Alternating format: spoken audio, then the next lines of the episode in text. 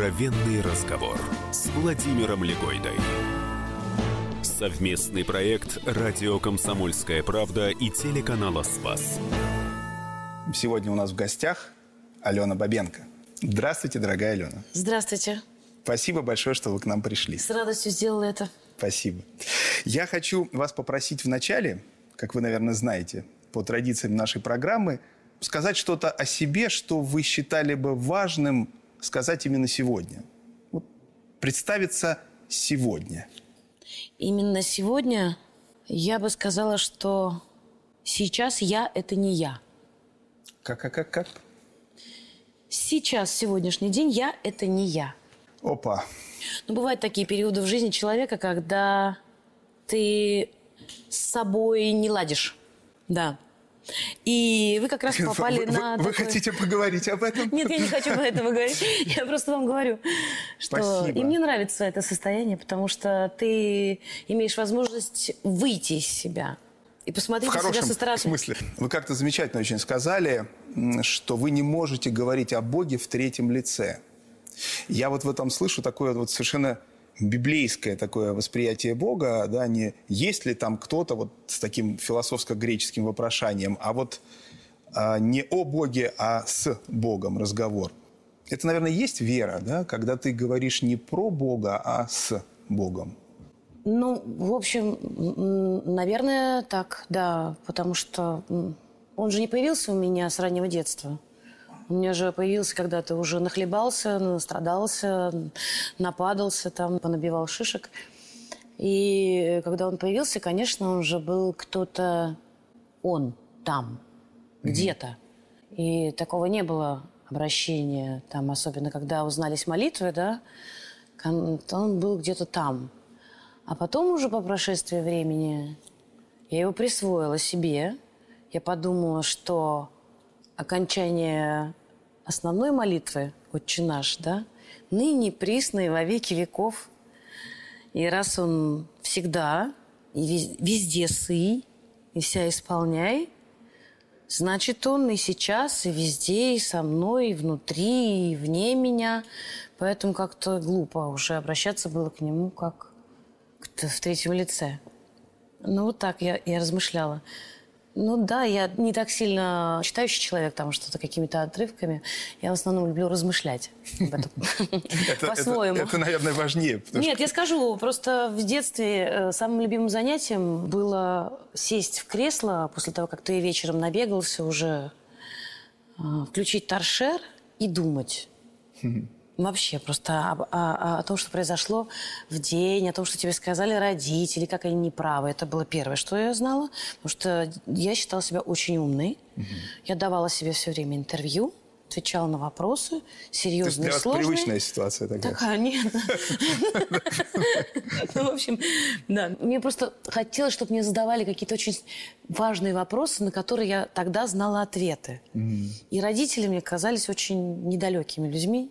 Они точно не, понимали ничего. Кажется, Всех сложностей было, да, да, как-то надо было проще смотреть на вещи. Они как-то очень сложно смотрели, вот. Я любила размышлять вот с тех пор. А вам с верой жить легче или тяжелее? По-разному бывает. Я не верю, когда там говорят, что ну, с верой там легче, все, Господь управит. Нет, неправда. Бывают такие сильные падения. Вот я сейчас я вам сказала не зря, что я сегодня не я. Я считаю, что я сейчас где-то в пустыне брожу. У меня такой какой-то период переосмысления. Еще позавчера я была блондинкой, сегодня я уже вот. Я подумала, может, от внешнего к внутреннему. Знаете, у нас есть от внутреннего к, к внешнему, а есть от внешнего к внутреннему. Увидеть себя другое в отражении, чего-то, может быть, поискать. Не знаю, вот. Поэтому я сейчас в падении, в богоставленности. Есть такой период, правда же? Мне кажется, все это проходят. Вот сейчас я прохожу его. Почему? Объясню. Очень просто. Потому что там накопились какие-то вопросы, ты молишься об одном и том же, ты исповедуешь одни и те же грехи, ты приезжаешь, ну, по возможности посещаешь паломнические места, ну, как, как сложится. Вот у Николая Чудотворца я не- недавно была. Как-то мне кажется, что я это делаю все с душой и с сердцем, а как бы ничего не меняется. И вот этот э, поиск такой, хотя я знаю, что это не так, но чему я научилась? Брать все в плюс.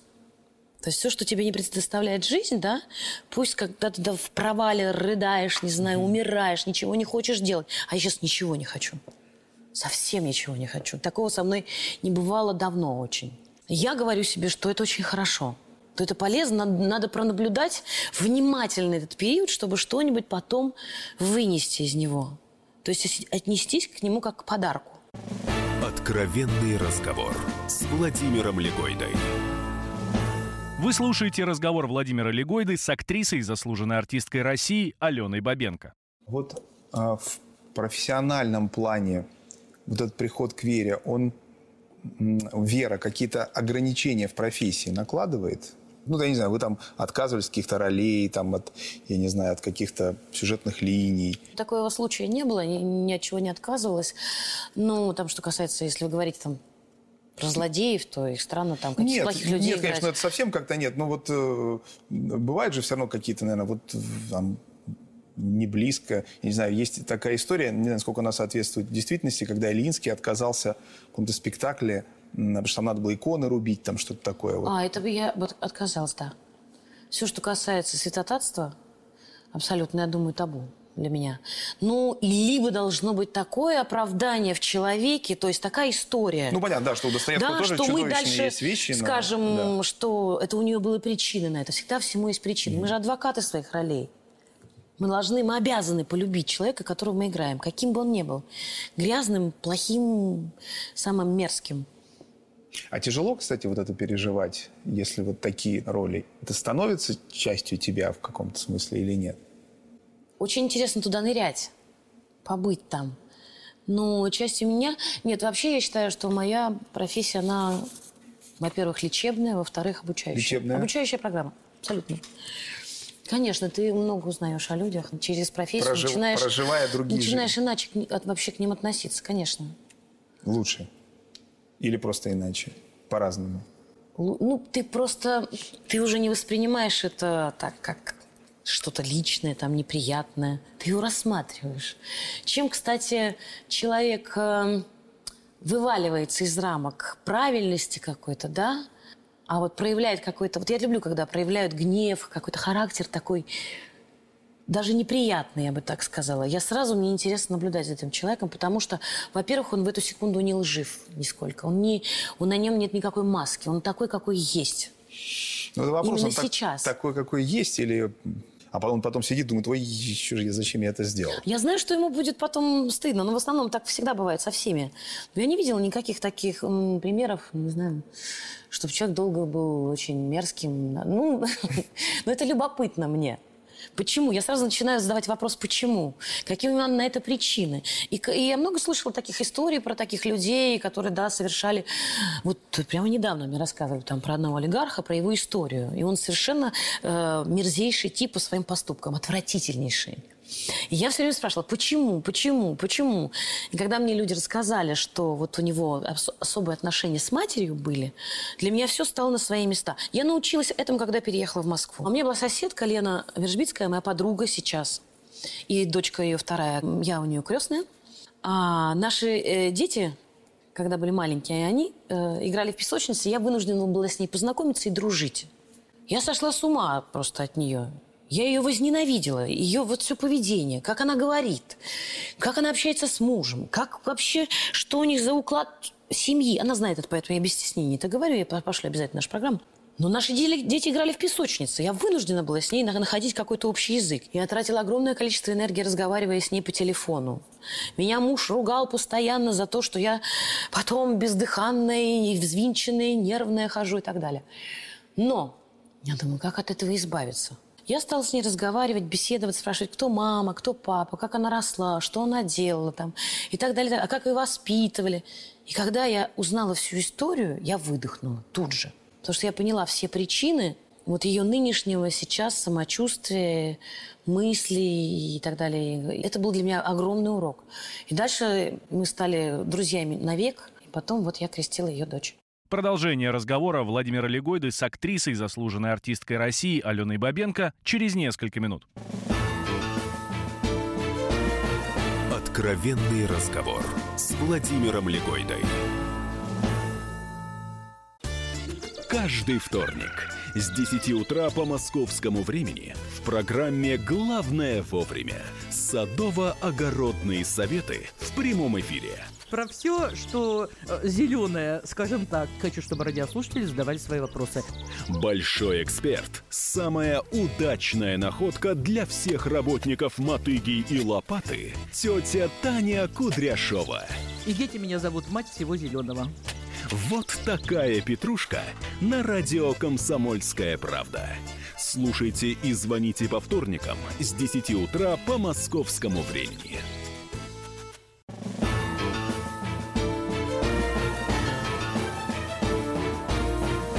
Откровенный разговор с Владимиром Легойдой. Совместный проект «Радио Комсомольская правда» и телеканала «Спас». Сегодня в гостях у Владимира Легойды актриса, заслуженная артистка России Алена Бабенко. Вы как-то написали, я вас процитирую, что надежда – это якорь, который цепляется за твердь, чтобы твой корабль не потерялся, не утонул в житейском море. А вот искусство может быть э, такой твердью, за которой может зацепиться якорь? То есть Абсолютно. искусство человеку дает надежду? Я в надежде, что, Что дает оно надежду? дает надежду. Причем я имею в виду как творцу, так и тому, кто потом это воспринимает. Ну, я То расскажу. Во-первых, вот в моей жизни появился театр 10 лет назад, да, и для меня это абсолютно якорь. В каком бы состоянии души, тела я не пришла в театр, бывает, что ты, у тебя и температура, и что тебе не хочется, что-то раздражает, ты обязан себя собрать, обязан выйти на сцену, вне всяких, как бы, без вопросов. Собрать энергию, которой нет.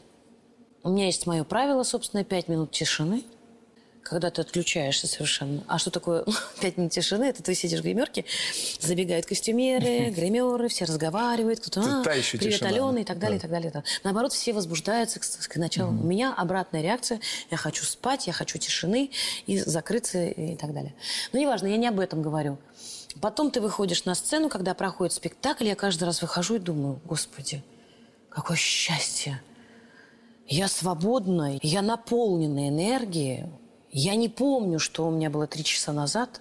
Плохое настроение. Я рада. Не потому, что я получила хлопки, там, э, понятное дело. К этому вообще артист привыкает. Это очень приятно, но он привыкает. Я недавно поймала себя на мысли. Вот, я прихожу, играю спектакль, хлопают, там, все. Ну, думаю, я бы сидела в зале, тоже хлопала бы. Если бы закончился спектакль. Ну, как-то поблагодарить артистов. Даже если бы мне не очень понравился спектакль. Потом бы вышла бы и забыла. Думаю, интересно, а кому-то вообще это надо? Такая парадоксальная мысль. Я прям страдала пару месяцев, наверное. Потому что самое ценное, когда к тебе приходит один человек и рассказывает какую-то личную историю, конкретная, вот чем конкретнее, и ты говоришь, фу, слава богу, кому-то это нужно. Нет, ну раз приходят, значит, надо. Ну вот да, когда вот какой-то от- отдельный один человек. То есть когда говорят, ой, спасибо, ой, спасибо большое, это было так приятно, так, такой прекрасный спектакль, замечательный, вы великолепный просто. Ну такие, знаете, общие слова, ну ты что-то понимаешь, потому что ты же что-то рассказываешь людям, что-то ты отдаешь, да? Великолепно, прекрасно ты не понимаешь. Хочется какого-то слова. Поэтому для меня вот эти вот крупицы маленькие, они бесценны. Но это надежда для вас, а для людей, соответственно, тоже, раз они И рассказывают. я да? понимаю, что это какая-то надежда, да, это дает им надежду. У нас есть, например, спектакль замечательный а, «Осенняя соната», где мы с Мариной Всеславной Ниеловой играем дочь и мать. Ну, это же известная тема отцы и дети, Да. дочь и мать. Это написал Ингмар Бергман такую пьесу. И, конечно, у него свое представление, потому что он человек северный, из другого мира, да. прямо Но он очень близкий, он, он как Чехов. Он такой же глубинный, как Чехов. Ныряет там, нет, дна нет. Дело не в этом. Нужно было его приспособить к нашей жизни российской, чтобы это дошло, донести эти отношения. У нас все-таки они более горячие и страстные. Там любовь, ненависть, смерть, жизнь. Вот. И я вижу аншлаг, я вижу, да, как реагирует зал. Это очень ценно. И еще я заметила одну замечательную штуку. Есть еще спектакль, с которого началась моя карьера. Называется он «Три сестры». Я играю роль Маши. И мы играем ему, я играю его 10 лет ровно, вот с момента прихода в театр. Всегда его замечательно принимали, браво, все там. Но вот последнее время, года три, наверное, огромное количество молодежи И они нас не отпускают очень долго. Кричат «Браво!», стоят и не отпускают. И я думаю, что происходит? Ну, как-то раньше было даже не так. И вдруг я ловлю себя на мысли, наверное, все, все вот потянулись к нашему театру, потому что принцип нашего художественного руководителя Галины Борисовны Волчек, который, кстати, в этом году исполняется 85 лет, юбилей, а, разговор вот человека с человеком mm-hmm. конкретный. То есть зал для нас – это один человек. Это mm-hmm. ее принцип жизни и театра. И несмотря, пусть все происходит так, у всех как хотят, делают, только это важно. Откровенный разговор с Владимиром Легойдой. Вы слушаете разговор Владимира Легойды с актрисой, заслуженной артисткой России Аленой Бабенко к одной из ваших э, колонок замечательных э, в одном замечательном журнале хочу обратиться. Вы рассказывали, по-моему, даже не первый раз уже там а, про сцену в фильме «Водитель для Веры», когда у вас не получалось что-то, и вы, в общем, плакали, там у всех просили прощения, там, страдали потом в гостинице, всячески там э, себя так сказать, накручивали. Да? А вот как это, как это все терпеть? Ой, невозможно. Как, Я и терпение как... вообще два слова несовместимые. Ага. Ну, то есть для меня терпеть – это ад. Я страшно нетерпеливая, да, я взрываюсь. Ну, правда, быстро очень прошу прощения, но терпеть это про, для про меня... Про прощение мы поговорим в следующей части. Да, да. я поняла. Да, да. Ну, терпеть это Просто чрезвычайно Нет, а вот такие конкретные, э, я-то в данном случае имею в виду не в, не в общем вопрос, да, да, вот вы терпеливый или нетерпеливый. Вы рассказываете конкретную ситуацию, ситуацию сложную, да, вы профессиональная актриса, далеко там не первый ваш фильм. Вы играете, у вас что-то не получается, вы это понимаете. Вот как это все, как, как с этим, как это переживать? И видно было, что вам, ну, вам тяжело, да? Вы, вы бы иначе ну, не написали ну, про нет, это. Ну, просто ну, тут о терпении не идет речь. Тут надо себя, как профессиональной артистки, если у тебя что-то не получается, сделать так, чтобы это получилось. Тут ты в это время не думаешь, ты не терпишь, ты быстро перестраиваешь, ищешь ходы, думаешь, как, что, почему неправильно, а в чем здесь загвоздка, что я здесь не понимаю. Спрашиваешь режиссера, сам соображаешь. Ты, у тебя может партнер попасться, который не понимает ничего там, или он тебе не нравится просто по-человечески, ты не можешь найти с ним контакт. Может режиссер такой попасться, с которым никак тоже не складывается, а нужно быстро все сделать, быстро войти в энергообмен, в любовь. Это такое профессиональное качество, когда ты обязан влюбиться в своего партнера, как, каким бы он ни был. Вот полюбить mm-hmm. его таким, какой mm-hmm. Сейчас же немедленно. Это или, а, или, да. или возненавидеть, да? Или возненавидеть легче? Ну, возненавидеть, конечно, легче. На это мы все способны точно, абсолютно. Кто не способен, тот... Не знаю таких людей. Может быть, есть, которые не способны. А вот еще в одном вашем тексте, когда вы рассказывали о том, как вы первый раз пошли на исповедь, как вы стояли, терпели. Потом это удивительное чудо, когда вы сказали, да. Да, произнесли главное, как вы писали, и тот, кто сидел внутри, вы написали, вылетел из вас. И вы приехали домой и думали о терпении, каким оно может быть разным. А вот сейчас оно для вас какое в жизни?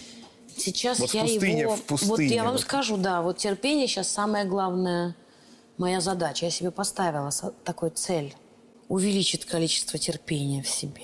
А сейчас наполняюсь терпением. А вы, а вы как, для этого нужно... как математик э, Нет, изначально этого... ставите... Нет, ну что делать, когда ты нетерпелив? Ну правда. Угу. Твоя природа, у меня такая природа. Угу. Надо делать какие-то шаги, надо придумывать себе какие-нибудь упражнения. Там считать до 10, прежде чем ответить. Или там, не знаю, внимательно послушать, более внимательно отнестись к словам, которые тебе говорят, угу. да? Дабы не поймать раздражение, да, попытаться услышать, потому что у меня есть такая, такое свойство не слышать. Я, у меня быстро очень все происходит внутри, я не люблю медленных людей.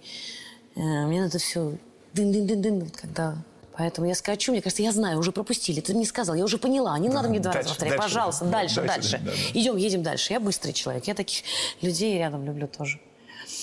Поэтому вот я себе придумаю разные упражнения. Ну, вот, кстати, когда я училась в Авгике, это началось Авгика. А, поскольку я туда попала, когда у меня уже был маленький ребенок, и я очень страдала от того, что я его целый день не видела. В 8 утра я должна была уйти, в 11 я приходила домой. И в 8 я уже вставала с таким настроением сердца, что я сейчас опять покидаю дом. Я фактически со слезами ехала в любимый институт. Я не могла ни о чем думать. Я думала только о том, что у меня ребенок остался.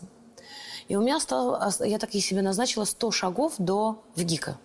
Вот примерно на повороте Сергея Эйзенштейна и Вильгельма Пика начинались мои шаги. Не знаю, может, там их было поменьше. Я с каждым шагом говорила себе, так, я неожиданно могу стать артисткой. Мне Бог дал последний шанс. Я поступила в прекрасный институт. Вот сейчас я распахну дверь, войду с улыбкой, скажу «Здравствуйте всем», и так пройдет весь мой день. Вот я от себя, я не помню точно какими словами, но я помню, что вот угу. это была вот такая вот именно настройка, когда я не была тоже, у меня не было никакой... Но это, это моя была молитва тогда вот. Я считаю, что это была молитва. Продолжение разговора Владимира Легойды с актрисой, заслуженной артисткой России Аленой Бабенко через несколько минут. Откровенный разговор с Владимиром Легойдой. Товарищ адвокат! Адвокат! Спокойно, спокойно. Народного адвоката Леонида Альшанского хватит на всех. Юридические консультации в прямом эфире. Слушайте и звоните по субботам с 16 часов по московскому времени.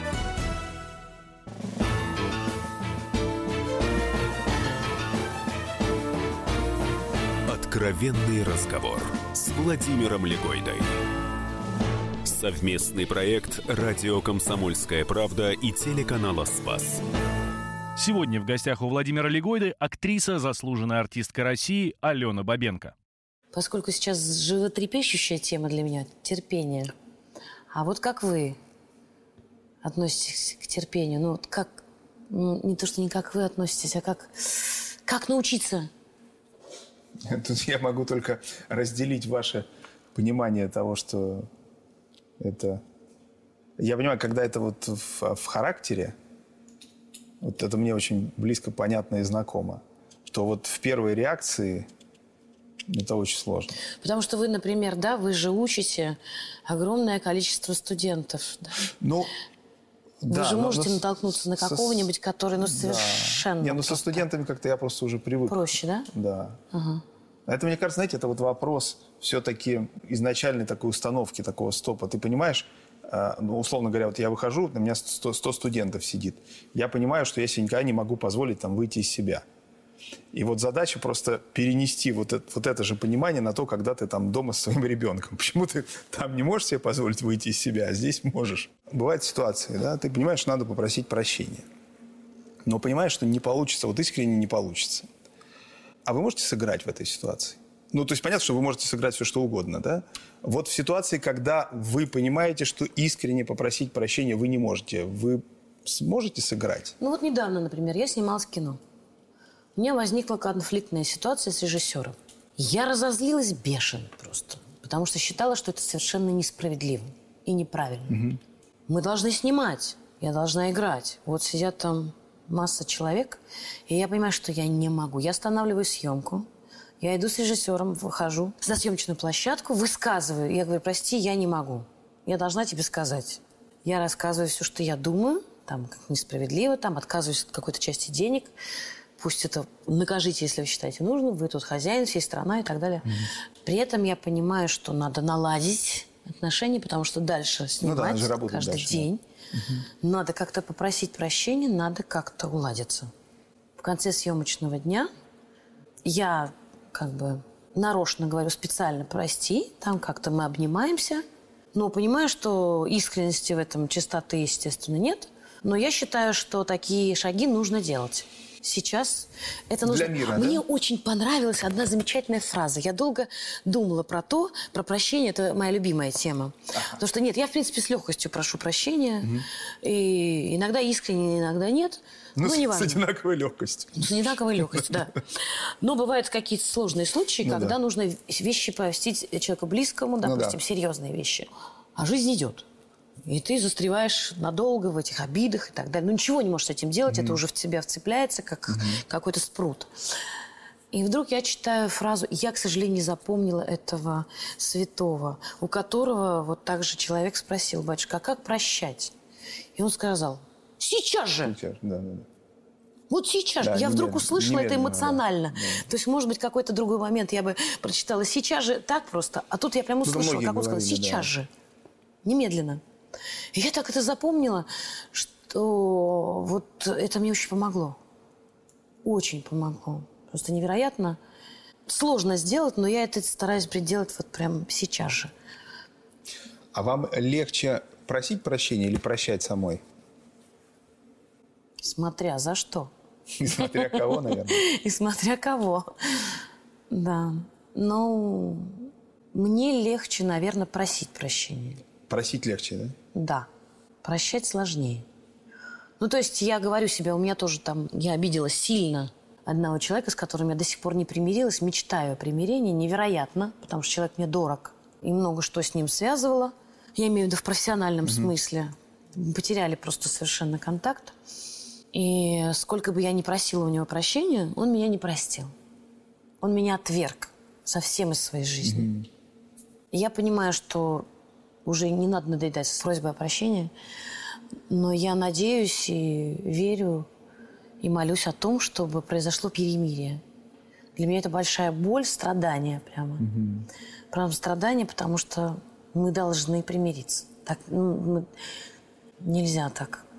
Ну, как бы, мне очень хочется, я не знаю, как это сделать. Даже если что меня не прощают. Но вы же все для этого делаете. Тут все-таки вашей вины Ну, я нет, оставила, наверное. это, знаете, как это уже оставила я Богу. Это, этот момент. А вот вы как-то так очень пронзительно писали, что когда вот вы думали о прощении, вы одно время казалось, что вы, ни на кого не обижаетесь, и что это вот на вас надо обижаться, вы, вы ни на кого не обижаетесь, и вообще вы такой образец не обижающегося человека. А потом у вас была ситуация, когда вы бабушек сына, так сказать, Да. да, и вы писали, что вы, естественно, их простили, но не успели, не успели попросить прощения Да. у них. Вот А я больше всего боюсь таких моментов. Вот знаете, я жизнь рассматриваю как большое приключение. И вот сейчас этого нет уже. Вот мы же сейчас не скучаем даже друг по другу, да, потому что у нас гаджеты, мы все время на связи там и так далее. А раньше вот этот момент, когда тебя провожается, ты садишь кого-то близкого там э, в поезд, да, его провожаешь, ты плачешь, ты машешь ему рукой, потом ты его встречаешь с каким-то сердечной радостью необыкновенной. У тебя нет возможности с ним не поговорить ну, там по телефону иногда, редко телеграмму послать. И сейчас этого фактически нет. И я вот жизнь рассматриваю так, что всегда думаю, как страшно умереть внезапно вдруг и не попросить ни у кого прощения, и там не дать напутствие своим детям, допустим.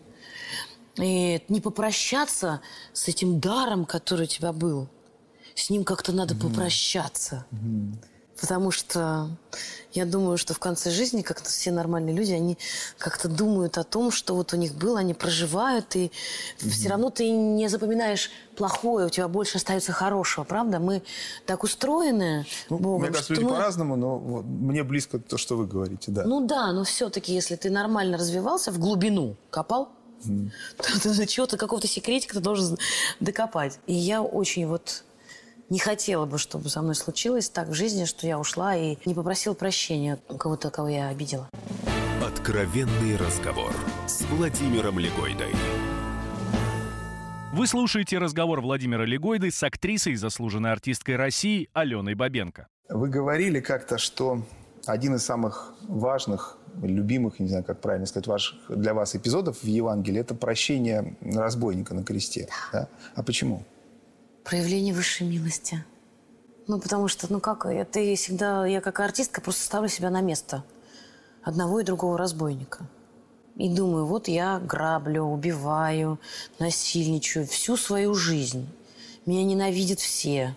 Меня хотят все убить всегда, поймать, заточить в тюрьму, утопить. Я ничтожество. Понимаете, да, которое приносит только вот вредное такое насекомое, как животное, я бы так сказала. И вот это животное, да, одно говорит, ну давай, прояви чудо, ты. А второе говорит, боже мой. Он даже, он же не говорит там, Не говорит. возьми Нет, меня. нет, нет, он просто, на это не надеется Просто даже. помяни меня. Да, просто да. скажи что-нибудь за Он меня. понимает, что он вот такой... Просто скажи. И он говорит, ныне же, сейчас же. И я вот сейчас говорю это, я всякий раз трагиваю. Я ничего не могу с этим поделать. Я из-за этого стала снимать кино. Потому что, когда я прочитала сценарий Ивана Хлобыстина, который он написал более 10 лет назад, именно эта мысль там была заложена для меня.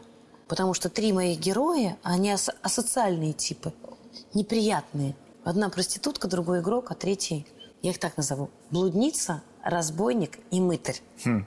Евангельские персонажи. Ну да. И вот они проживают последний день жизни. Никто не знает, что это последний день. Просто я хотела сказать, что когда я прочитала этот сценарий, мне захотелось раскричаться, знаете, на весь мир. Это примерно- было примерно то же состояние, когда в 22 года я прочитала молитву оптинских старцев и увидела правила жизни для себя. Фундамент. Да, да. Причем прочитали в журнале «Наука и, Жур- жи- журнал «Наука и жизнь», да. Но я увидела Да. фундамент, да. И также в этом случае было. Я ничего не смогла поделать, я сошла с ума, и до сих пор называют это безумие по любви, потому что страсти быть продюсером, снимать кино у меня не было. Но я как будто должна была, у меня тряслись руки, я должна была всем это рассказать. И вот такой вопрос как раз к э, вашему прочтению молитвы оптинских старцев в журнале «Наука и жизнь». Там ведь «научи меня молиться, верить, надеяться, терпеть, прощать и любить». А любви можно научиться? Думаю, да. Ну, конечно. Маугли бегал, вот бегал. так и там по делала полям. моя собака, когда что-то не понимал. Ну, конечно же, можно уже научить любви. Почему как? нет? Как? Пример только, исключительно пример. Все. В смысле, чтобы научиться любви, нужно встретить человека, который любит. Пример Думаю, да, это, это, идеальный, да, пример, да. Да, который тебе вот не отвечает, вот, допустим, ты такой колючий весь, не любящий никого, ненавидящий, ругающийся. Встречаешь человека, который как будто этого не видит в тебе вообще. Это идеальное. А, Никакими словами невозможно, мне кажется, научить любить. Как это я пыталась тоже. Я такая учитель, такой философ размышляющий, С детства, знаете. как мы выяснили, Да, да. я люблю немножко всех поучить. Теории у меня своей жизни есть, да. Как выяснилось, на других э, людей это никак не действует. Не действует. Они вот, ага, ага. У них свои- Ничего, практика вообще не показывает, Свои что теории да. Да, не действует. Поэтому только примером это я убедилась тоже на практике. Просто не видишь, ну, просто сложно не видеть зла, потому что, ну, вот как раз, мне кажется, вот э, вера, наверное, этому и учит. А вы считаете, что любовь это когда не видишь зла? Да. Ну вот смотрите, вот этот пример с разбойником, который мы только что Но Ну, я имею в виду вспомнили. вообще в общем понятии, Но к человеку, ведь да? «Ныне будешь со мной в раю» услышал только один. Да. Второму ничего не было сказано. Ну, второй ты не просил? Ну, и не получил. Он говорил, да, но Он не про, хотел? про другое. Он говорил, сотвори чудо, да. Ну, у второго было желание. Он попросил. А я А не вот- знаю, как это связать. А Моя мысль далеко не идет. Сейчас свяжем. Вот эм, в этом замечательном вашем рассказе как раз по всем ступеням молитвы оптинских старцев, к которым я сегодня часто обращаюсь, Да. А, вы написали, что «А про любовь я до сих пор, кажется, ничего не знаю». Ну да, она такая, знаете, ну такая самая большая загадка, любовь. Но это был еще не вопрос. Да. А вопрос вот какой. А вы встречали людей, которые что-то знают? Вот вы про них можете сказать, вот они что-то знают про любовь. Да, людей, которые, допустим, соединили свои жизни там в детском саду. У меня такая была одна одноклассница. С детского сада она ходила за ручку со своим будущим мужем. Потом они ро- родили, по-моему, двоих детей. И они до сих пор живут в мире и согласии. Для меня это пример такой абсолютной любви, гармонии. И никто из них не хотел никогда скакать куда-то. Они самодостаточные. Это какая-то такая раз люди и встретились две половинки. Продолжение разговора Владимира Легойды с актрисой, заслуженной артисткой России Аленой Бабенко через несколько минут. Откровенный разговор с Владимиром Легойдой. Британские ученые доказали, у тех, кто слушает подзарядку, в два раза медленнее садится телефон. Утреннее шоу «Подзарядка» с Вероникой Борисенковой и Сергеем Красновым слушайте по будням с 7 до 11 утра по московскому времени.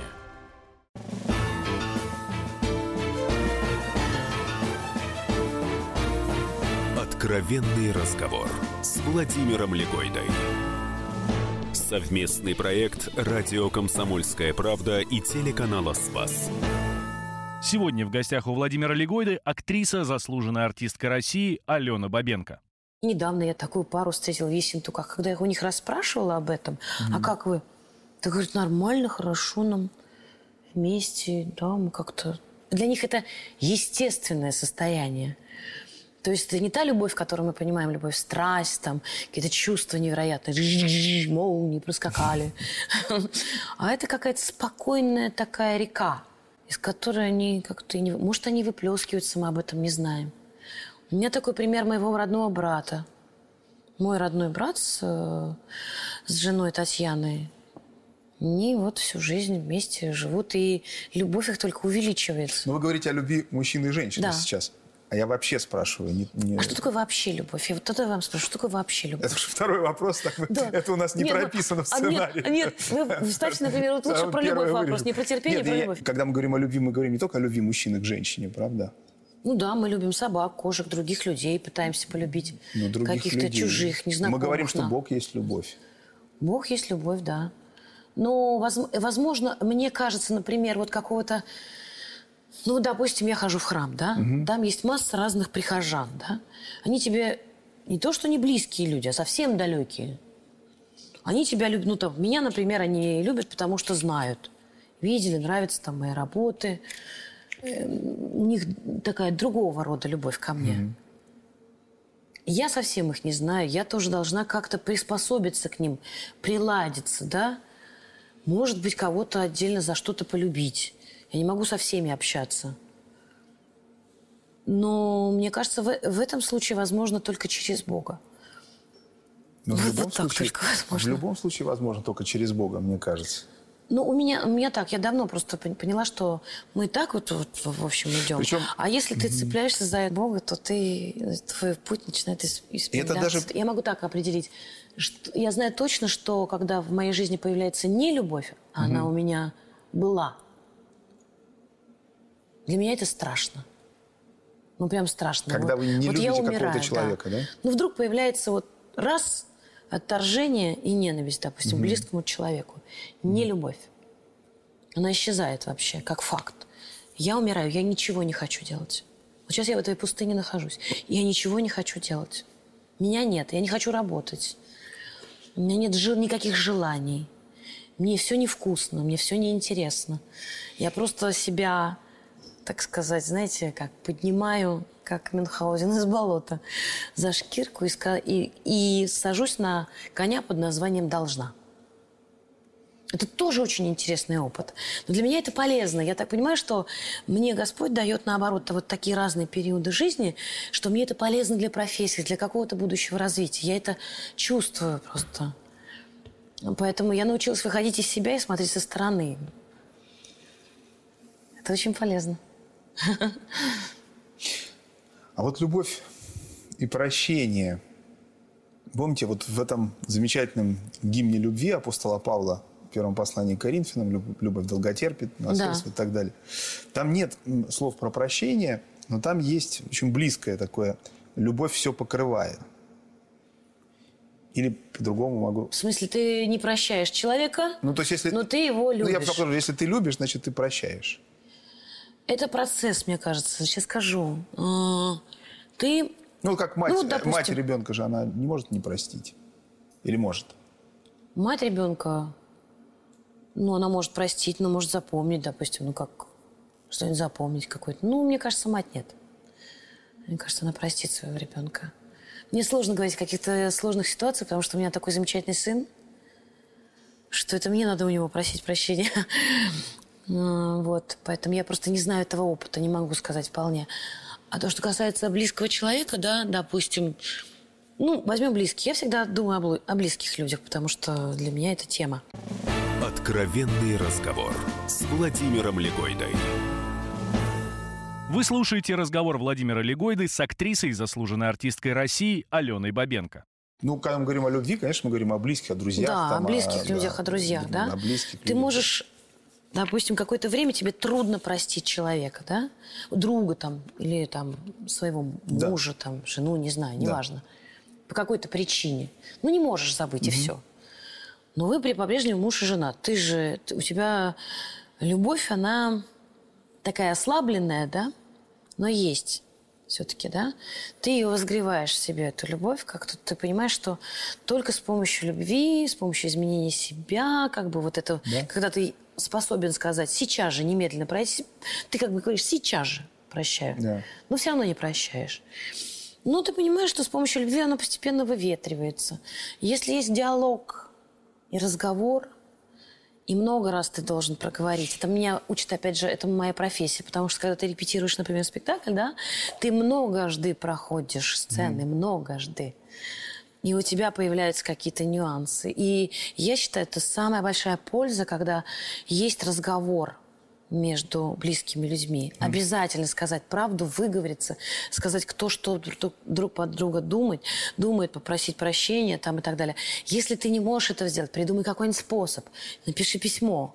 Это еще лучше, потому что как, как только ты берешь бумагу, начинаешь писать, гад, ненавижу. Чтоб ты это самое, там, и так далее, и так далее.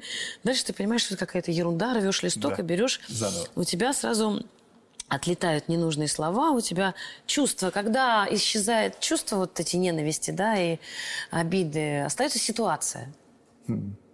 Хороший вопрос. Когда чувство ситуация. Вот нужно, чтобы разобраться, нужно, чтобы чувства остыли, нужно время, нужно пода- на, на это нужно терпение. Подождали, сели, и вот как вежливо друг по отношению к другу, как просто вежливые люди, не друзья и не муж и жена, а просто как люди, которые уважают друг друга. Начали разговор с этого. А дальше либо вы подкрепили свою дружбу и любовь, либо вы договорились и разошлись мирно. Вот я так считаю. Я Стараться. считаю, что вообще вот один там упал, другой должен поддержать. Тут же почувствовать, Да. поддержать. Другой упал, второй. И тогда будет такая правильный шарик будет катиться. Так. В финале я вас хочу попросить, он не связан с тем, что мы говорили, попросить а, поставить точку в предложении. Или запятую, какой вам знак больше нравится. А, Он связан вот с профессиональной сферой, э, с тем, что есть такая точка зрения, что вот художник, художнику все позволено, а он ничего никому не должен. И, в общем, когда художник творит, он не думает в этот момент, в том числе о том, как это будет воспринято и так далее. Но есть такая штука, как там, зритель, да, читатель и так далее. И у него есть свои представления, там, свои чувства. Вот как к этим самым чувствам относиться Творцу? Пренебречь нельзя беречь. В каком месте вы поставите точку? Пренебречь нельзя беречь. Чувства зрителей, читателей, слушателей. Честно сказать, я бы поставила пренебречь. Точка. Нельзя беречь. Знаете почему? Потому что вы так сформулировали вопрос. В момент творения, когда ты творишь, ты должен забыть о зрителе и не думать, как он воспринят то, что ты сейчас сочиняешь. Это потом ты порежешь, отрежешь, подумаешь. Ларс фон Триер бе- беспощадный художник. Но он доносит такие мысли важные. И так как он их чувствует и понимает, и слышит с, с огромной силой, понимаете, которая тебя бьет там по голове, по сердцу, но для него это принципиально важно рассказать так, чтобы у тебя снесло голову, чтобы ты запомнил, подумал об этом. А идеи очень хорошие у него внутри фильмов. Поэтому я не люблю ограничивать творцов. Я не, ну, не- не понимаю, как это. Потом, понятное дело, что ты будешь думать во время там, монтажа или когда ты будешь произносить те или иные слова и отрежешь там. Но момент творения нет. Спасибо большое. Спасибо вам, что пригласили. У нас в гостях была Алена Бабенко. Откровенный разговор с Владимиром Легойдой. Значит, это тебя зовут Гаф. Меня. Не годится котенку иметь такое имя. А какое имя годится иметь котенку? Как назвать, чем кормить и с кем оставить во время отпуска. День открытых зверей на радио «Комсомольская правда». Каждую субботу 17.05 по Москве в эфире «Вот такая зверушка». Самая живая программа про братьев наших меньших. Советы ветеринара Ильи Середы. Не пропустите.